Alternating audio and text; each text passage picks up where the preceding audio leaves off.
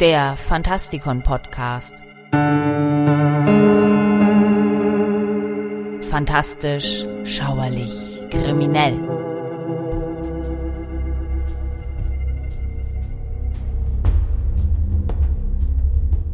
Die dunklen Bergspitzen des Nahani Nationalpark, die den Nebel vor dem stählernen Himmel durchbrechen, erinnern eher an Mordor als an Kanada. Das UNESCO-Welterbe kann nur per Boot oder Wasserflugzeug erreicht werden oder von unerschrockenen Reisenden, die sich imstande sehen, die Stromschnellen des Nahani River zu bezwingen. Die undurchdringlichen Wälder und Berge mögen der Hauptgrund dafür sein, dass es hier nur wenige Besucher gibt. Aber tatsächlich ist es auch so, dass der Park von makabren Legenden umwoben ist, die zu seiner bedrohlichen Landschaft passen. Die übernatürlichen Überlieferungen haben Nahani den Beinamen das Tal der kopflosen Männer eingebracht und viele glauben, dass es hier spukt. Und damit begrüße ich euch herzlich draußen an den Radiogeräten. Wir sehen uns das Tal der Kopflosen etwas genauer an.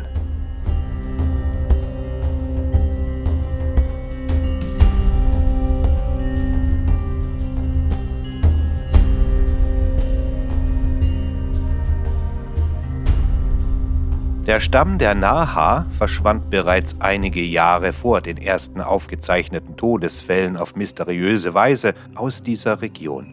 Andere indigene Völker, wie die Dene, die das Gebiet seit Jahrhunderten bewohnen, warnen seit langem vor einer bösen Präsenz im Tal und raten vor dessen Erkundung ab.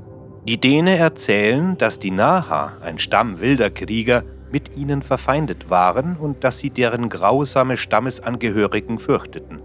Die Naha lebten im Hochgebirge und stiegen ins Tiefland hinab, um zu plündern und zu töten.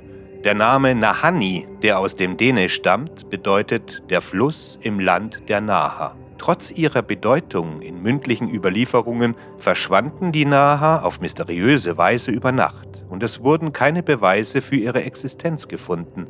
Theorien besagen, dass sie abgewandert, einer Krankheit erlegen oder ausgestorben sein könnten oder dass sie immer noch unentdeckt im Nahanital leben. Angelockt von Berichten über Goldvorkommen in der Gegend begaben sich die Brüder Frank und Willie McLeod 1904 von Edmonton, Alberta, auf die verhängnisvolle Reise in das Nahani-Gebiet.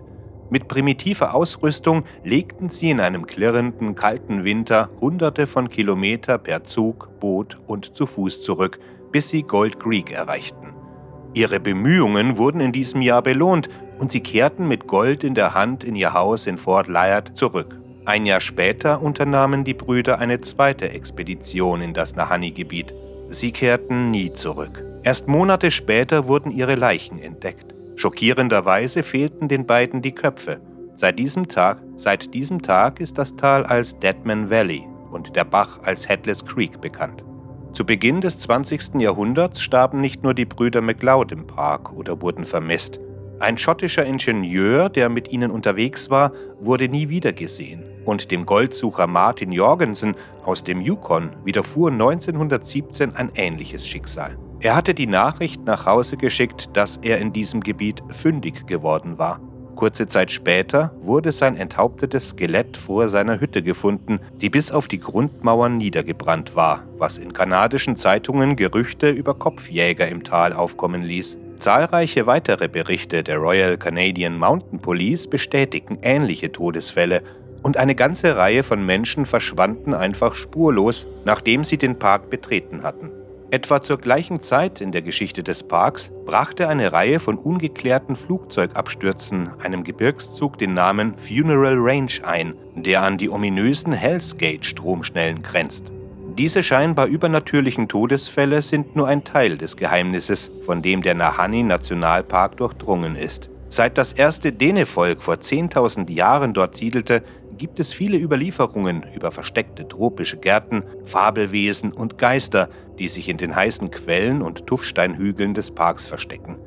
Später im 19. Jahrhundert wurden UFO-Sichtungen und andere seltsame Lichter im Park gemeldet und bis heute berichten Kryptozoologen von Amphicyonidae, einer räuberischen Bär-Hund-Kreuzung, die im Pliozän ausgestorben ist und die das Tal nach wie vor durchstreifen sollen, sowie von Anzeichen des Bigfoot in abgesperrten Teilen des Parks.